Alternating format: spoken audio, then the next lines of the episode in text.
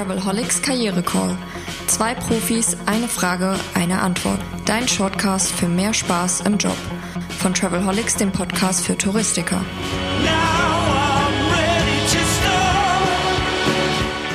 Hallo und willkommen zu einer neuen Folge des Travelholics Karriere Call, dem Shortcast für Touristiker, wo es um mehr Freude im Beruf geht. Mein Name ist Roman Borch und ich spreche heute mit Heike Nörschel vom Coaching-Team Veränderung als Chance zu dem Thema. Wir hatten es ja schon fast, Heike, äh, wir hatten schon über Bewerbungen und Bewerbungsmappen gesprochen und da ging es um digitale Bewerbung.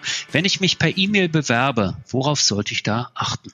Ja, stimmt. Da hat man schon drüber gesprochen, dass man ja heute nicht mehr diese Bewerbungsmappe ausdruckt, zur Post bringt ähm, und wegschickt, sondern dass es wirklich inzwischen komplett digital ist. Und da gibt es auch zwei verschiedene Varianten. Das kommt darauf an, wie die Firma damit umgeht. Viele Unternehmen setzen inzwischen ATS ein. Das hört sich ähm, interessant an und äh, heißt ausgesprochen Automated Tracking System. Das ist also eine Bewerbungssoftware ähm, für Unternehmen, wo du dann als Bewerber komplett durch diesen Prozess durchgeleitet wirst äh, und da steht dann bitte hier das Dokument A, hier das Dokument B hochladen. Und dann gibt es die zweite Variante, Roman.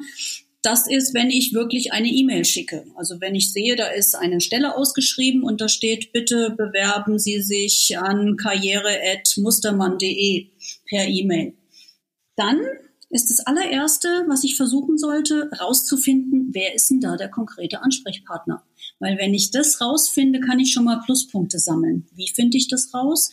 Da gibt es auch wieder mehrere Möglichkeiten. Die beiden einfachsten sind, ich rufe einfach vielleicht konkret direkt an und frage, an wen darf ich denn persönlich meine Bewerbung richten? Oder aber ich finde es selber raus auf der Karriereseite des Unternehmens. Dort sind in der Regel speziell bei den HR-Abteilungen die Ansprechpartner gelistet. Und ganz, ganz wichtig auch die eigene E-Mail-Adresse. Wie, wie lautet die denn? Da ist es wichtig, dass die nicht zum Beispiel lautet kleine Maus 99 at hotmail.de. okay. Da habe ich dann wahrscheinlich mich auch sofort schon rausgeschossen aus dem ähm, Bewerbungsprozess. Das ist definitiv keine geeignete E-Mail. Also bei den E-Mail-Adressen wirklich darauf achten, wenn möglich, den Namen, Vornamen, Nachnamen und dann einen der E-Mail-Provider nutzen. Und äh, was man dann auch machen kann bei E-Mail-Bewerbungen, da lädt es dazu ein, dass ich vielleicht sogar sage, ach, ich spare mir das separate Anschreiben.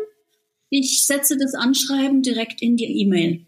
Kann ich machen. Das hat den Vorteil, dass der Personaler sofort sieht, wer ist denn das? Also der muss nicht noch einen zweiten Klick machen und noch ein zweites Dokument öffnen, sondern der sieht sofort, um was geht es. Es hat aber natürlich auch einen Nachteil. Wenn ich mein Anschreiben zu sehr formatiere, dann kann es sein, dass es beim Empfänger zerschossen reinkommt. Also dass das Anschreiben nicht mehr so aussieht, wie es bei mir in meiner E-Mail aussieht und das ist dann auch wieder negativ. Wenn Alles.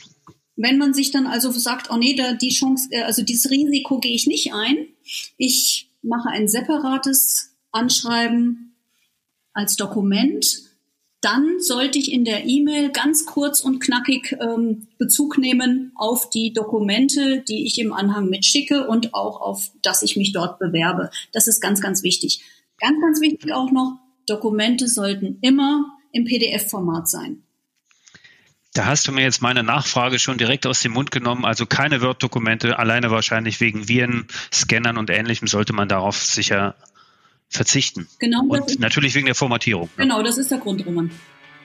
Alles klar. Danke dir, Heike. Danke fürs Zuhören und bis demnächst in der nächsten Folge des Travelholics Karrierekurz. Ciao. Lust auf mehr?